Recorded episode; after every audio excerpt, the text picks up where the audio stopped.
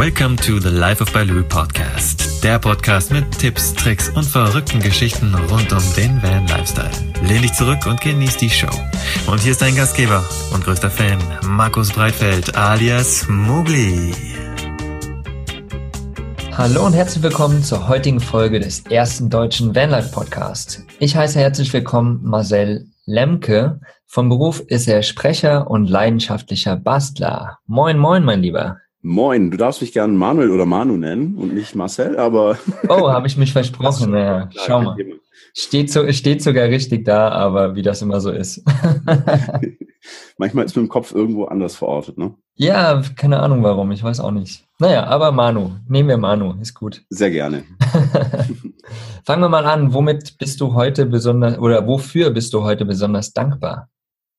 Oh, dankbar bin ich eigentlich für das Glück gehabt zu haben, hier bei uns äh, ins Leben getreten zu sein. Oh, das ist wundervoll. Weil wir hier in unseren Breitengraden so viele Möglichkeiten haben, dass wir uns völlig austoben können, dass wir nicht um unsere Existenz bangen müssen, dass wir nicht Hunger leiden müssen, ähm, dass uns keine Naturkatastrophen im, ja, also im großen Sinne irgendwie mhm. bedrohen ja, dass es uns so gut geht, dass wir uns aussuchen können, in einem Bus durch die Gegend zu fahren. Mhm. Wundervoll, ja. Ich habe gerade gerade heute wieder ein Video gesehen, wo es so ein bisschen, wo die ganze Weltbevölkerung auf ein kleines Dorf von 100 Menschen beschränkt wurde. Mhm. Dann, weil die Zahlen sind einfach fassbarer für uns. Mhm. Und da ist wirklich irgendwie nur acht Prozent von diesen 100 Leuten sozusagen sind wirklich so privilegiert, wie wir es im Endeffekt sind. Also wir gehören wirklich zu den privilegiertesten Menschen in dieser Welt. Und äh, was in diesem kleinen Maße erstmal wirklich bewusst wird, finde ich. Ja, definitiv. Weißt, ja. Und diese Dankbarkeit ist halt eben genau dieses Ding da zu haben, ne? Also das, dass wir, also ich stehe tatsächlich jeden Morgen, wenn ich, wenn ich unter einer, unter einer warmen Dusche stehe, kehre ich kurz in mich und denke, danke, dass ich das haben kann. Ja, sauberes mhm. Trinkwasser, auch noch in warm, einfach über mich drüber fließen lassen zu können. Das ist ein Luxus, den kannst du eigentlich nicht beschreiben. Ja, absolut, stimme ich dir vollkommen zu. Und es ist wundervoll, dass du äh, das machst, weil Dankbarkeit ist natürlich ein wichtiges Tool einfach auch der, des, des Bewusstwerdens, sagen wir es mal so. Mhm. Und das ist ganz wichtig. Ähm, ja, nimm uns doch mal ganz kurz mit auf den Weg von dem kleinen Manu zu dem heutigen Bastler und äh, großen Manu, den er ist. Ja, der kleine Manu, der mit der Blechtrommel um den Weihnachtsbaum läuft. Genau. Ähm, ja, also keine Ahnung, es ist für mich immer wieder überraschend, wie mein Leben sich so entwickelt hat. Mhm. Ähm, ich bin im Schwarzwald geboren. Ich bin da eigentlich recht äh, unspektakulär aufgewachsen. Ähm, meine Eltern haben sich recht früh getrennt, als ich noch klein war, war also quasi Kind einer alleinerziehenden Mutter. Wir hatten immer irgendwelche Pflegekinder und so. Äh, war also immer Trubel, aber dementsprechend halt, ähm, ja, also mit, mit Reisen und sowas war nicht viel. Ne? Also wir mhm. waren mal in den Bergen oder mal irgendwie auf Kur äh, an der Ostsee oder an der Nordsee. Das war es dann aber eigentlich auch. Viel mehr habe ich von der großen, weiten Welt nicht gesehen gehabt bis zu meinem, boah, lass es 18., 19. Lebensjahr gewesen sein. Mhm. Ähm, klar war ich irgendwie auch schon irgendwie tief in mir verwurzelt, ein bisschen anders vielleicht. Oder eigentlich ist, eigentlich ist ja jeder anders so. Wir sind alle anders, genau. Ich habe ich hab halt auch irgendwie so diese, diese typische ähm, Außenseiterrolle teilweise in den frühen Schuljahren äh, gehabt und eine Entwicklung gemacht, wie es jeder irgendwie durchmacht. Und was, was, was heißt genau Außenseiterrolle in dem Falle? Ja, dass ich halt eben nicht das gemacht habe, was alle machen. Mhm. Ja, also ich, wenn jetzt irgendwie ähm, irgendwelche Markenklamotten in waren, dann ging das schon finanziell nicht und äh, darauf hinaus habe ich mich halt eben dann irgendwie selbst weiterentwickelt und ähm, mir mein eigenes Ding irgendwie so gemacht. Ähm, ich habe meistens irgendwie so den Drang, wenn wenn es einen gewissen Trend gibt, irgendwas anders zu machen. Mhm. Und es nur aus Prinzip ist. Kenne ich. Ja, also irgendwie äh, dagegen zu sein, in dem Sinn, dass man nicht dagegen wettert oder alles andere schlecht macht, sondern einfach mhm. einen eigenen Weg zu machen. So, so ein Breakbeat zu sein, sozusagen. Genau, genau. Mhm. Und äh, ja, das wusste ich aber lange nicht, dass das in mir steckt. Mhm. Und ja, wenn man das so ein bisschen, also es ist ultra kompliziert alles, äh, wenn man das jetzt aber so ein bisschen auf das Reisen ähm, beschränkt, äh, worum es ja hier auch geht, ähm, da kam dann irgendwann so Ende meiner Schullaufzeit mit dem Abitur so ein bisschen der Gedanke, was machst du denn eigentlich danach? Und da hatte ich dann mit einem Schulkameraden, dem, dem Cord, äh, irgendwie so ein bisschen gefachsimpelt und der wollte auch eine längere Reise machen. Äh, meinte, ja, lass uns doch da irgendwie mal was zusammen tun. Ähm, und dann, wie halt so häufig äh, ich das so mitkriege in unserer Szene, es ist irgendwie mal eine Trennung. Plötzlich hat man nichts mehr zu tun und einen Haufen zu verarbeiten und denkt sich, okay, wenn nicht jetzt, wann dann und geht dann halt einfach mal los. genau. So. Und das war halt eben auch so, da war Kurz damals äh, in, in dieser Phase für mich da und hat dann gemeint so, hey, wenn du jetzt ja quasi eh nichts mehr vorhast, lass uns doch mal äh, irgendwo hinfahren. Ähm, und auch für längere Zeit. So die Zeit zwischen, äh, da gab es ja noch äh, ja, Wehrpflicht, Zivildienst und so weiter, mhm. musste man ja machen. Ähm, das war so um die 2000, 2001. Mhm. Ähm, ja, und dann haben wir gesagt, machen wir das noch mit, schauen in der Zeit, dass wir uns irgendwie einen Bus oder sowas organisieren und fahren dann entweder nach Afrika oder nach Indien. Mhm, schön. und was ist es geworden? Es ist Indien geworden, ähm, weil zum einen Kord indische Verwandtschaft hat, noch nie da unten war. Ähm, und zum anderen war uns Afrika ein bisschen, mh, hm, ich weiß nicht, also zu gefährlich ist vielleicht der falsche Begriff, aber es gab halt einfach auf der Route, die wir gerne machen wollten, zwei, drei Länder, in denen gerade Krieg mhm. geherrscht hat, wo wir hätten irgendwie drumherum verschiffen müssen, mhm. was finanziell ein Problem gewesen wäre und auch mit dem Fahrzeug, das es dann schlussendlich wurde, ähm, einfach nicht machbar gewesen wäre. Mhm. Ja, und dann ist es Indien geworden. Dann ist es Indien geworden. Ich habe gedacht, ja, der alte Hippie-Trail wird wahrscheinlich immer noch funktionieren. Warum nicht? Ja? Tut ja heute auch noch. genau. Und äh, ja, äh, mit was für einem Fahrzeug seid ihr letztendlich gefahren? Nimm uns da mal ganz kurz mit. Das ist ein alter Unimog geworden. Also diese äh, klassischen alten, rundhaubigen Unimog 404 äh, war das erste Fahrzeug, das ich damals irgendwie vom Schrott retten konnte. Geil.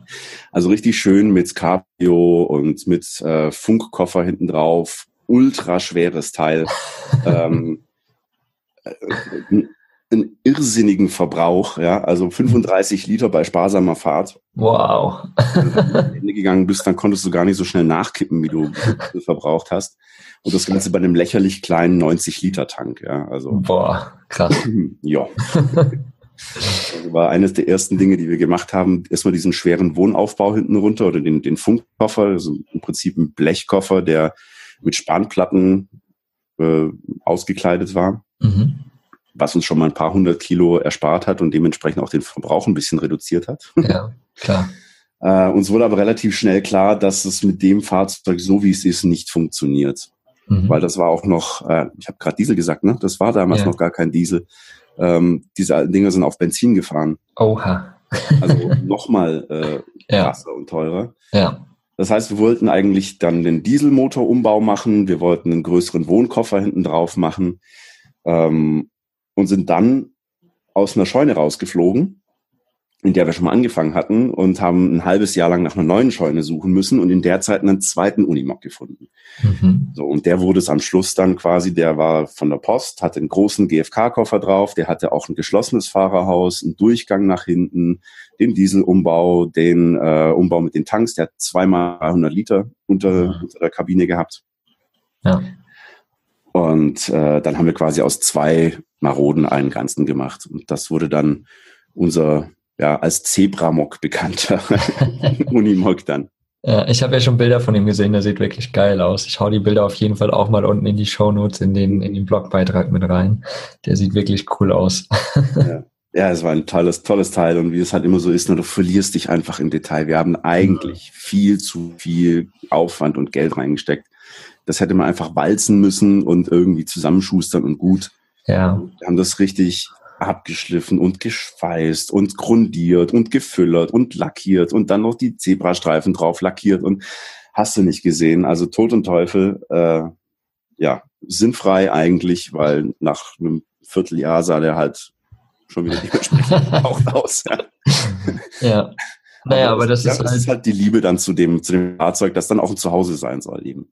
Genau, richtig, richtig. Und irgendwie so, ihr habt ja gesagt, das war euer erstes Projekt sozusagen in diese Richtung und von daher ist das natürlich, ich glaube, da verliert man sich gerne mal, weil es halt perfekt sein soll. Genau. Und, und dann merkst du erst. Und man plant und genau. denkt, das mache ich noch und das ist total toll und das brauche ich noch. Ja. Ja. Genau, das hat, das hatte ich im Interview mit, mit Hermann unterwegs schon, ähm, dass du, du baust und machst und tust und dann merkst du auf der Tour einfach, ja, das brauche ich überhaupt alles gar nicht, also können wir das eigentlich alles wieder raushauen mhm. und genau. äh, brauchen lieber das oder hier viel zu schwer etc. Also du gibst, mhm. gibt's ja so viele Beispiele letztendlich, die erstmal das genauso machen wie ihr. Ja. Und ja, dass wir äh, da ein Zeug dabei hatten. Also das Witzigste fand ich tatsächlich, also es sind zwei Dinge, die wir gebaut haben oder dabei hatten, die wir fast nicht gebraucht haben. Das mhm. eine ist, äh, wir haben unserem Bett einen Tisch integriert, den man hochkurbeln konnte, wie man das halt häufig so sieht, mhm. dass man dann an einem Tisch sitzen kann. Mhm. Das haben wir genau zweimal in acht Monaten gebraucht.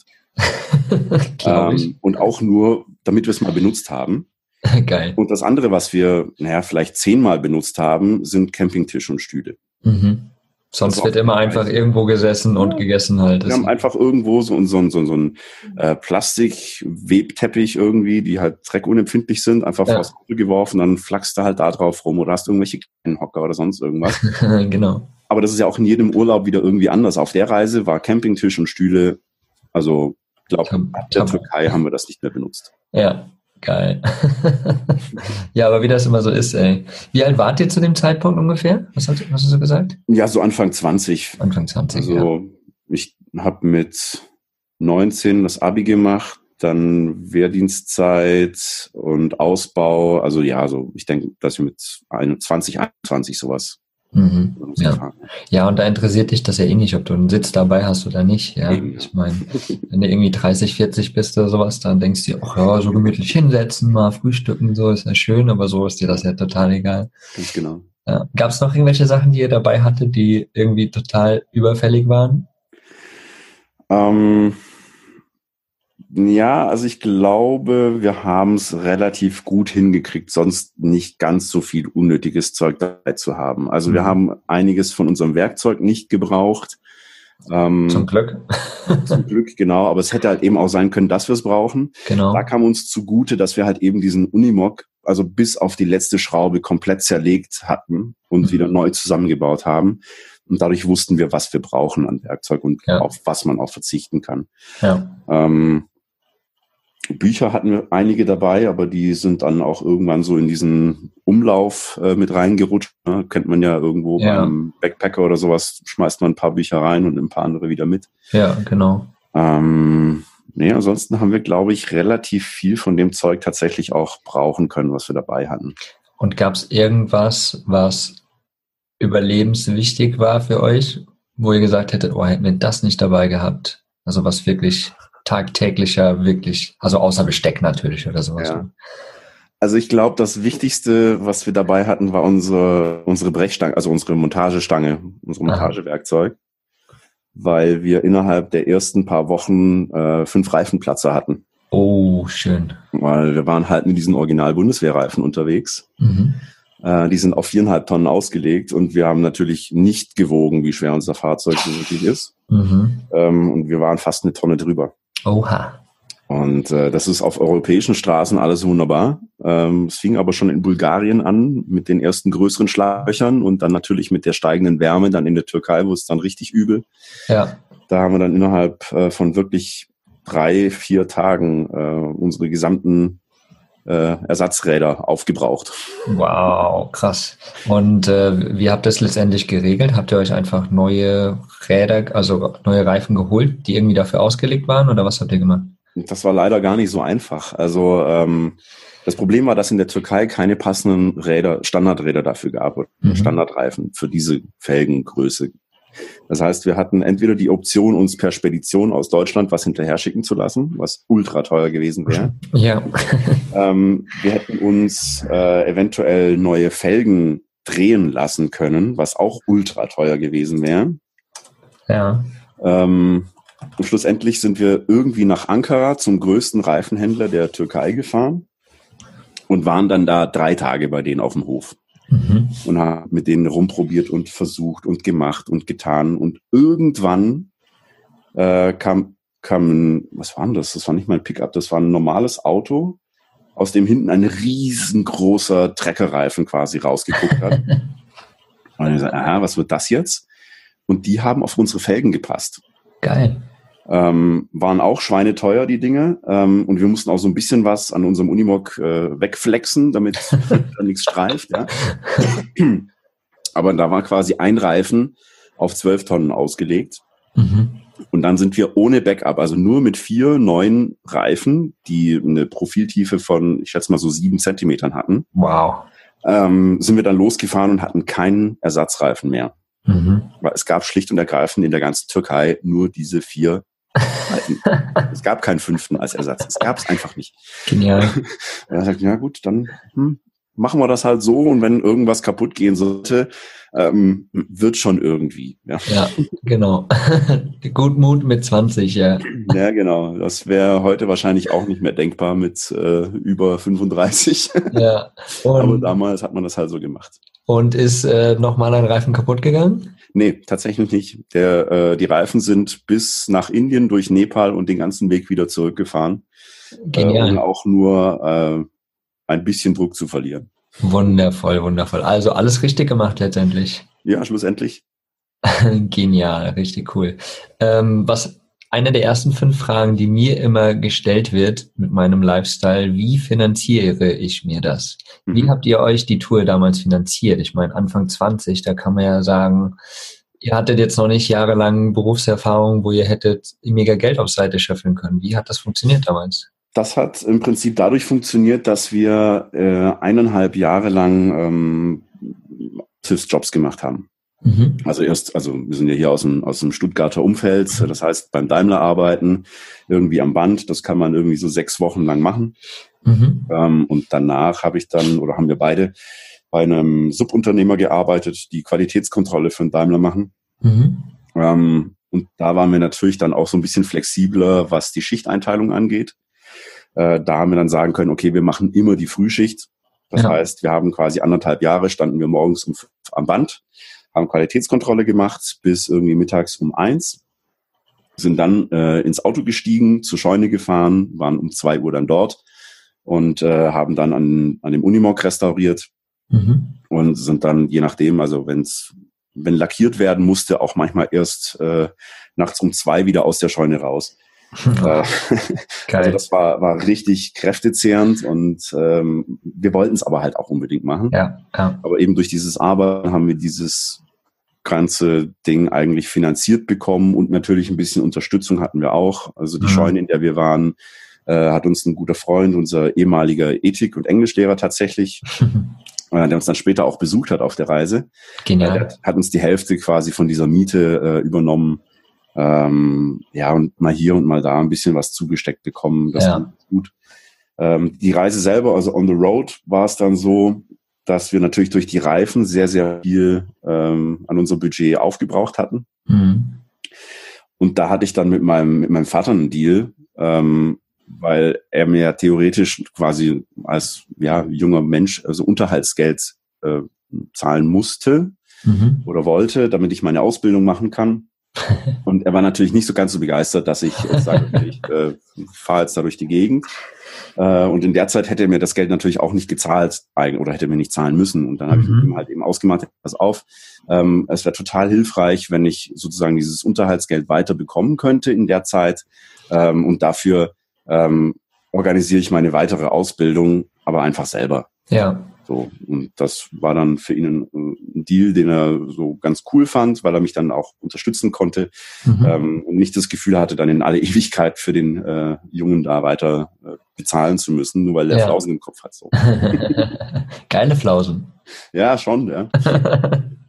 Also ich finde es absolut richtig, dass ihr das gemacht habt und äh, egal, ich finde ja immer, egal was es letztendlich kostet, das ist Erfahrung, die ihr gemacht habt oder die man selbst macht und die ist am Lebensende viel, viel mehr wert als alles andere, finde ich. Definitiv. Und das war auch, also das ist eine Reise gewesen, die mich von Grund auf äh, umgekrempelt hat. Mhm. Ja, das, das, das glaube ich, genau. Du hast mir ja im Vorfeld ein bisschen erzählt, dass dann mal zwischendurch so ein paar Jahre ja gar nichts war sozusagen und äh, du dann erst wieder zurückgekommen bist auf dieses Van-Life letztendlich. Mhm. Nach, nach eurer Reise Indien, glaube ich, war dann erstmal Flaute drin, oder? Genau, ja. Also im Prinzip war äh, für uns mh, mm, so ein bisschen, beziehungsweise ähm, ich habe mich für ein Studium schon beworben gehabt, als wir losgefahren sind mhm. und äh, bin dann zurückgekommen und habe angefangen, Maschinenbau zu studieren. Und das nach acht Monaten äh, Reise. Ja, das war dann irgendwie ja, also nach drei Monaten habe ich dann gemerkt, nee, das ist nicht das, was du machen willst. war ähm, Papi glücklich, wa? Ja. so gesehen, ja. Und dann habe ich also irgendwie erst mal gedacht, scheiße, was machst du denn jetzt? Und der, der Unimog war halt zu groß und zu teuer, und, um den halt einfach in Deutschland weiter zu verwenden. Ich wusste aber, dass ich irgendwas machen muss, dass ich nicht irgendwie einfach nur weiter durch die Gegend reisen kann, weil ich für mich ähm, das Gefühl hatte, ich weiß noch nicht, wer ich bin und was ich machen kann mhm. und was ich machen will. Einfach nur so äh, Hippie-Style vor mich hin äh, zu leben und irgendwie mich durchwursteln.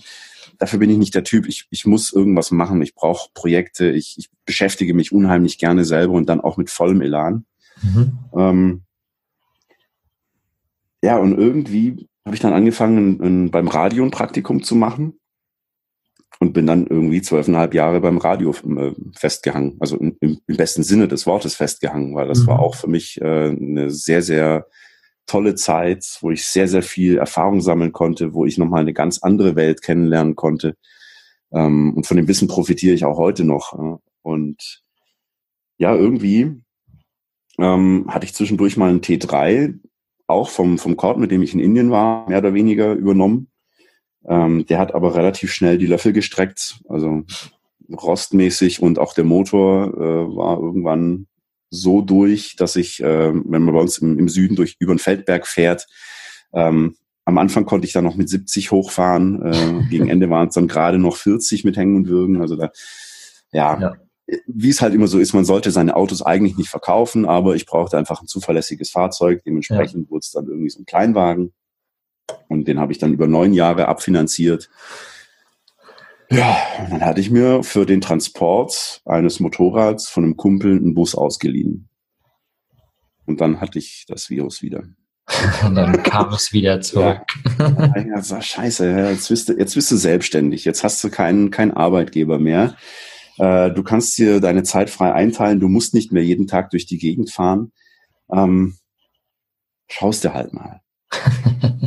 Und keinen Monat später hatte ich dann meinen Typ in der Nacht- und Nebelaktion meinen Kleinwagen verkauft und äh, jo, da, da, fing dann alles an. Das war äh, im Dezember 2016. Mhm, cool. Da war das Virus zurück und dann ging's los. Dann nimm uns doch mal kurz mit von der Zeit 2016 bis jetzt, weil da hat sich ja jetzt auch ganz viel getan eigentlich bei dir im, in dem ganzen Bereich, in der ganzen Szene. Ja, absolut. Also wie das halt immer so ist und wie es bei mir schon immer war, äh, wenn du nicht viel Geld hast, dann kaufst du dir halt eine Schrottmühle. ja. Und dementsprechend war mein T5 auch schon äh, einige Jahre alt. Der ist Baujahr 2004, mhm. hat schon 200.000 Kilometer drauf gehabt. Also es war klar, dass man da ein bisschen was dran machen muss. Ähm, wie das dann natürlich auch so sein musste, innerhalb der ersten zwei Wochen hatte ich dann schon das erste Problem. Das Auto hat angefangen zu ruckeln, nicht mehr ordentlich zu ziehen. Ja, was könnte das sein? Foren durchforstet, Facebook-Gruppen durchforstet und ja, also es kam relativ schnell raus, es könnte der Dieselfilter sein. Also mal geguckt, wie wechselt man das Ding? Hm. Ja, gab es jetzt nicht so wirklich coole Anleitungen, also schriftlich schon, aber so im, im, in Videoform einfach nicht. Mhm. Ich dachte, naja, hältst du einfach mal mit dem Handy drauf, äh, filmst das Ganze ein bisschen äh, und dass du der Community ein bisschen was zurückgeben kannst. Also falls das jemand machen muss, dann kann ich sagen, hier, guck mal, ich habe das so gemacht, so funktioniert es. Mhm. Da ich als Sprecher ja auch äh, viel Erklärvideos spreche, konnte ich dann natürlich erklären, wie man das Ganze macht. Sehr geil, was für ein Unterschied. dann äh, ja, habe ich natürlich irgendwie das online gestellt und dann kam die nächste Baustelle und das nächste Video und so weiter und so fort. Ähm, und so hat sich innerhalb von einem Jahr eine Community um, um diesen Kanal herum entwickelt, die richtig cool ist irgendwie. Und mhm. ich mache nichts anderes als das zu dokumentieren, was ich an meinem Bus so bastel und schraub und irgendwie mache. Und das sind halt sehr häufig Probleme, die viele andere auch haben. Mhm, genau. Und äh, ja, so ein Do-it-yourself-Bereich, das ist einfach cool, irgendwie die Leute dann irgendwie da auch kompetent in, in weitest, im weitesten Sinn. Ich bin kein Profi, ja, aber äh, also was ich mache, kann eigentlich jeder andere mit äh, ja, ein bisschen handwerklichem Geschick auch machen. Und ich glaube, genau das ist es halt auch, ja. Ich meine, die Leute suchen ja nicht nach einem äh, krassen Handwerker, der ihm das erklärt, sondern wirklich jemand, der ihm das der ihnen das erklärt in einem normalen Sprachgebrauch, in einem normalen handwerklichen Sinne, sagen wir es mal so. Und wenn du das auf deinem YouTube-Kanal machst, der da übrigens heißt wie? Schalldose on Tour. Schalldose on Tour, genau, das haue ich auf jeden Fall auch in die Shownotes unten rein. Ähm, warum denn Schalldose on Tour, genau? Ja, da kommt auch wieder so ein bisschen meine, meine Sprecherei mit rein und meine ähm, Radio-Vergangenheit als ich mich selbstständig gemacht habe, erstmal nebenberuflich, habe ich gedacht so, naja, also ich bin Tontechniker und ich bin Sprecher. Ähm, wie kriege ich denn das in einen griffigen Begriff zusammen? Mhm. Und da hat äh, dann ein Kollege von mir, der Andi, gemeint, so, Schalldose ist doch witzig. Ja, also die Schalldose ist eigentlich der Teil von einem Grammophon, der die Schwing Schwingung der Nadel in ähm, Schallwellen umsetzt, quasi mhm. Membran. Das ist eigentlich die Schalldose. Und das heißt, ja, lässt sich super packen, äh, ist nicht so weit verbreitet. Also wenn du irgendwo nach Schalldose suchst, findest du mich eigentlich sofort. Mhm. Ähm, und ähm, später halt eben mit dem Bus, wie das einmal so ist, als Selbstständiger, du, du bist gerade quasi aus dem Haus raus und fährst irgendwo hin.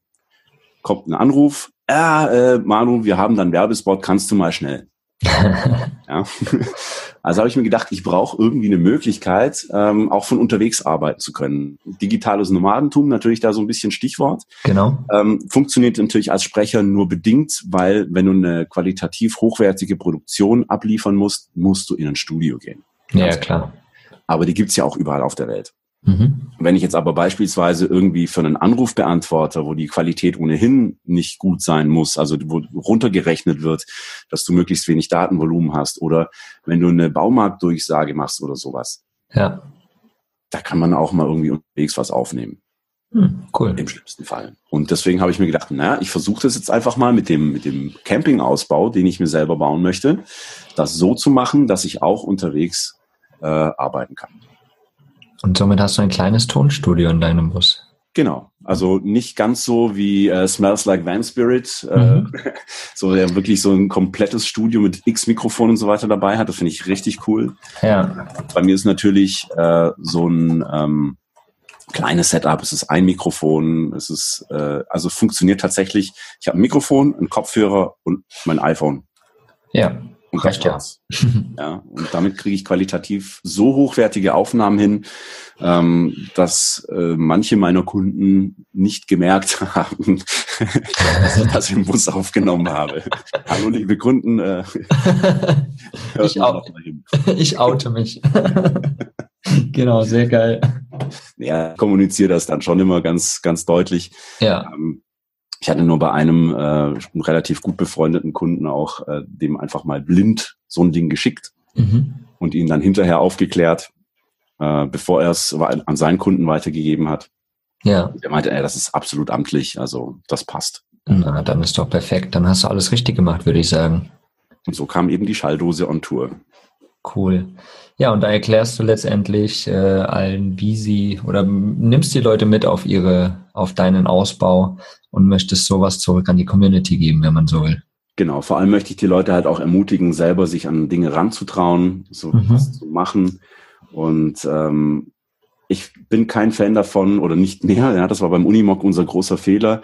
Äh, du planst und planst und planst und baust und verkünstelst dich.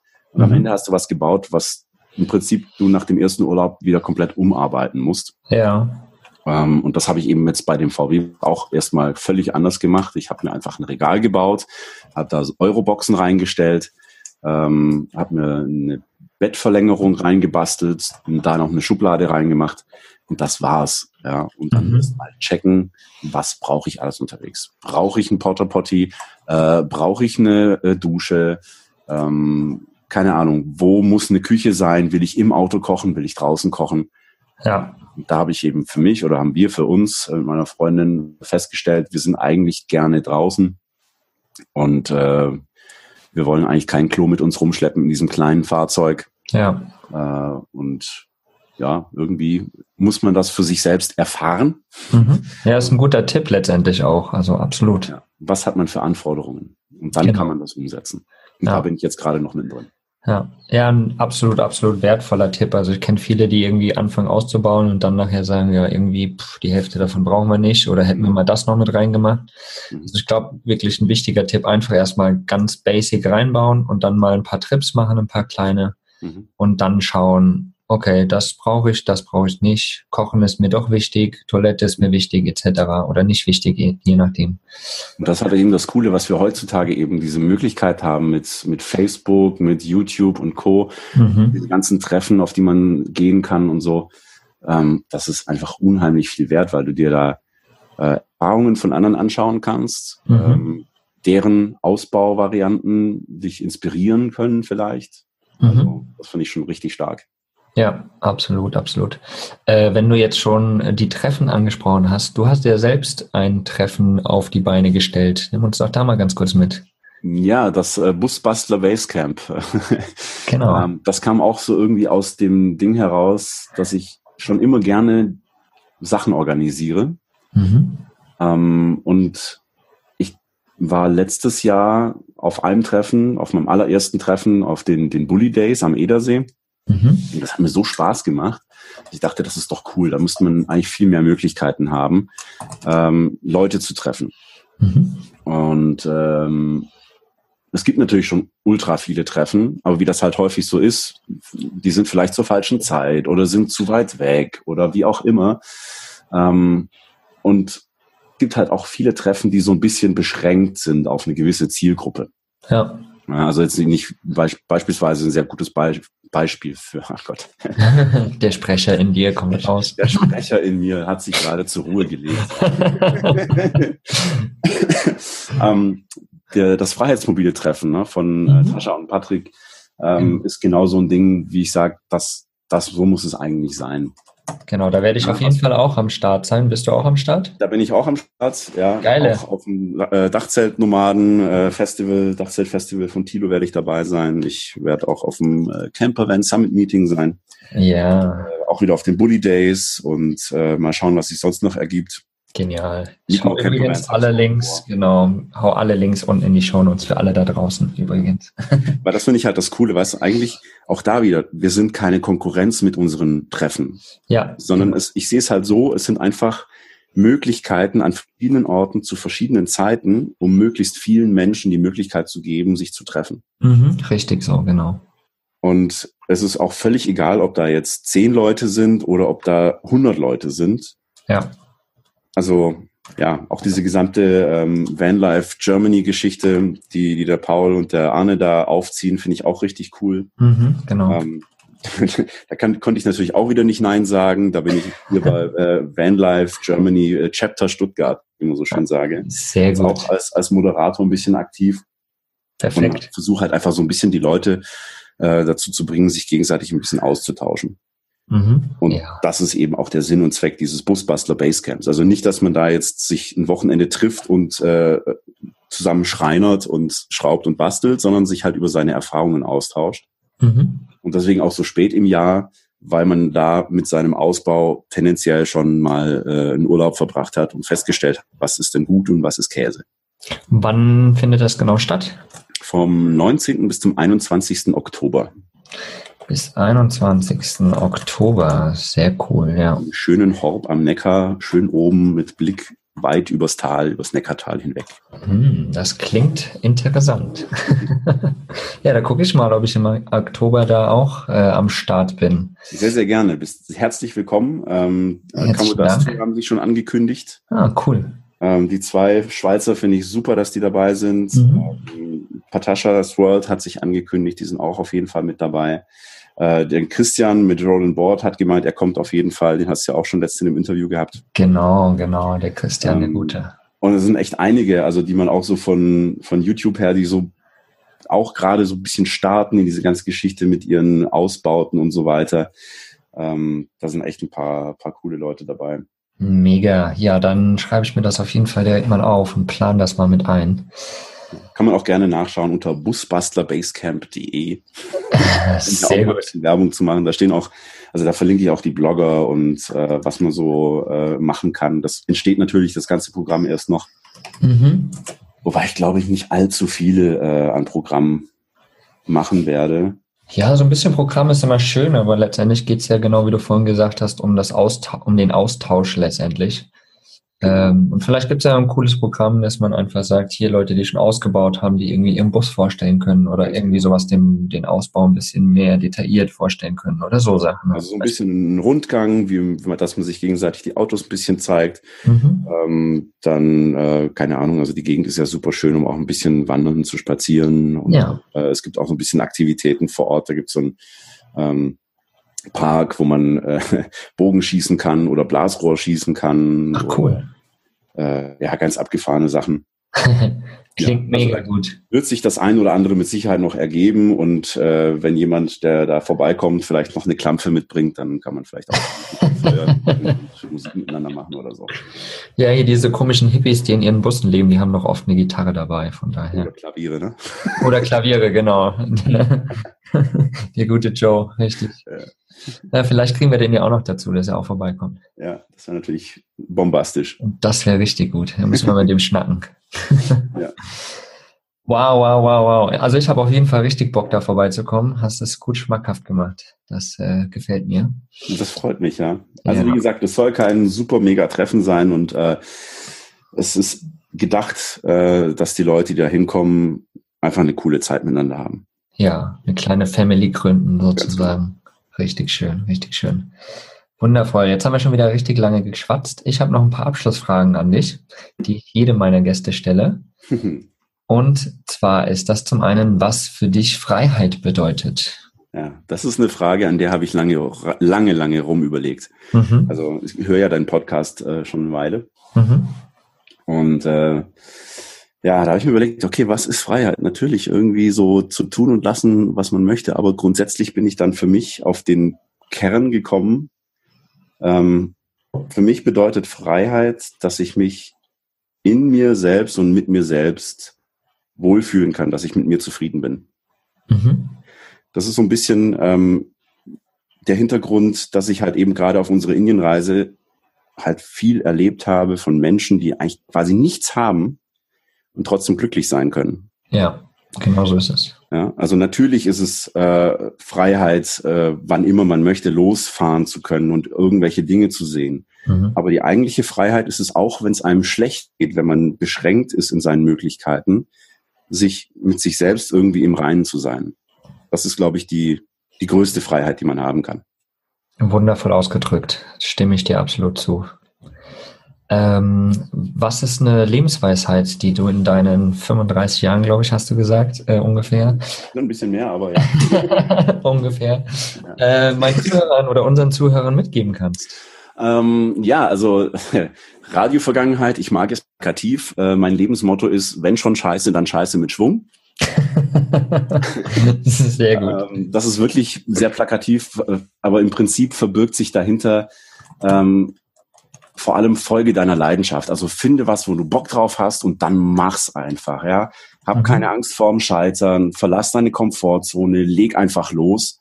Und das ist das eben, was sich dahinter verbirgt. Wenn schon Scheiße, dann Scheiße mit Schwung. Also mach's ganz Mit vollem, vollem Herzblut. Ich musste mir den Satz gerade erstmal aufschreiben, weil er einfach so genial ist. Absolut, sagt alles aus. Eine andere Weisheit, die ich sonst auch gerne zitiere, äh, ist, ähm, wenn dir jemand was anbietet, was du gerne haben magst, dann nimm's. Ja. Weil entweder er gibt's gern oder es geschieht ihm recht. Ja, genau so ist es. Stimmt, absolut. Ja. Und ich meine, normalerweise machen die Personen das ja nicht umsonst. Wie du sagst, normalerweise gibt dir jemand was, weil er es dir geben möchte. Genau. Sag Danke, nimm's an und freu dich drüber. Und der andere freut sich auch. Ganz genau. Genau so ist es. Wundervoll. Äh, beende mal bitte den Satz. Persönlich wachse ich, indem ich meinen Horizont jeden Tag erweitere. Wundervoll, wundervoll. Ähm, hast du einen Lieblingssong, den ich mit in meine Spotify Podcast Songliste hauen kann? Mm, also Lieblingssong so in der Sicht nicht, weil ich ganz, ganz stark äh, wechselnd bin, je nachdem, mhm. welche Emotionalität ich gerade mit mir rumtrage. Aber wenn es um, ums Reisen geht, dann gibt es natürlich den einen Song, mit dem ich damals meine allererste Reise gestartet habe. Und das ist äh, Thomas D. mit Rückenwind. Thomas D. mit Rückenwind. Geil, ja, finde ich gut. Schöner Song. Den haue ich auf jeden Fall mit in die Spotify Songliste, die auch im Blogpost zu finden ist natürlich. Mhm. Wow, das ähm, war schön, hat mir echt Spaß gemacht mit dir. Tolle ja, Informationen. Also echt krass, wie die Zeit schon wieder vergangen ist. Ich habe irgendwie gefühlt vielleicht fünf Prozent von dem erzählt, was ich gedacht habe, was ich erzählen könnte irgendwie. Also ja, und jetzt haben wir schon, glaube ich, fast eine Dreiviertelstunde erzählt. Wahnsinn, echt krass. Ja. Na, dann müssen wir irgendwann nochmal äh, einen zweiten Podcast aufnehmen. Vielleicht dann äh, vor Ort beim Busbastler äh, Basecamp. Sehr gerne. Ja, können wir ja nochmal machen. Ist ja, der, der, den Live of Baloo Podcast soll es ja noch lange geben, von daher. Ja, echt großes Kompliment, finde ich richtig cool, dass du das machst. Herzlichen das Dank. Macht richtig Spaß und äh, ich bin ja so ein Podcast-Addict und äh, mhm. es gibt wenige Podcasts, die ich so gebinged habe wie deinen. oh, herzlichen Dank, herzlichen Dank, da freue ich mich natürlich. Sau cool. Ja, dann wünsche ich äh, erstens dir noch einen wundervollen Tag und natürlich allen da draußen, die gerade zuhören, auch einen unendlich tollen Tag. Und wie gesagt, alle Bilder zu dem coolen Fahrzeug, dem Unimog und äh, alle Links etc. gibt's in den Show Notes und natürlich auf dem Blogpost überall zu finden. Einfach durchklicken. Und wie können denn die Leute dich erreichen, wenn sie dich erreichen wollen und noch Fragen haben? Ähm, grundsätzlich über das Busbastler Basecamp, über die Webseite, über äh, die Schalldose on Tour, ähm, YouTube-Kanäle, Facebook, Instagram. Also ich bin eigentlich omnipräsent.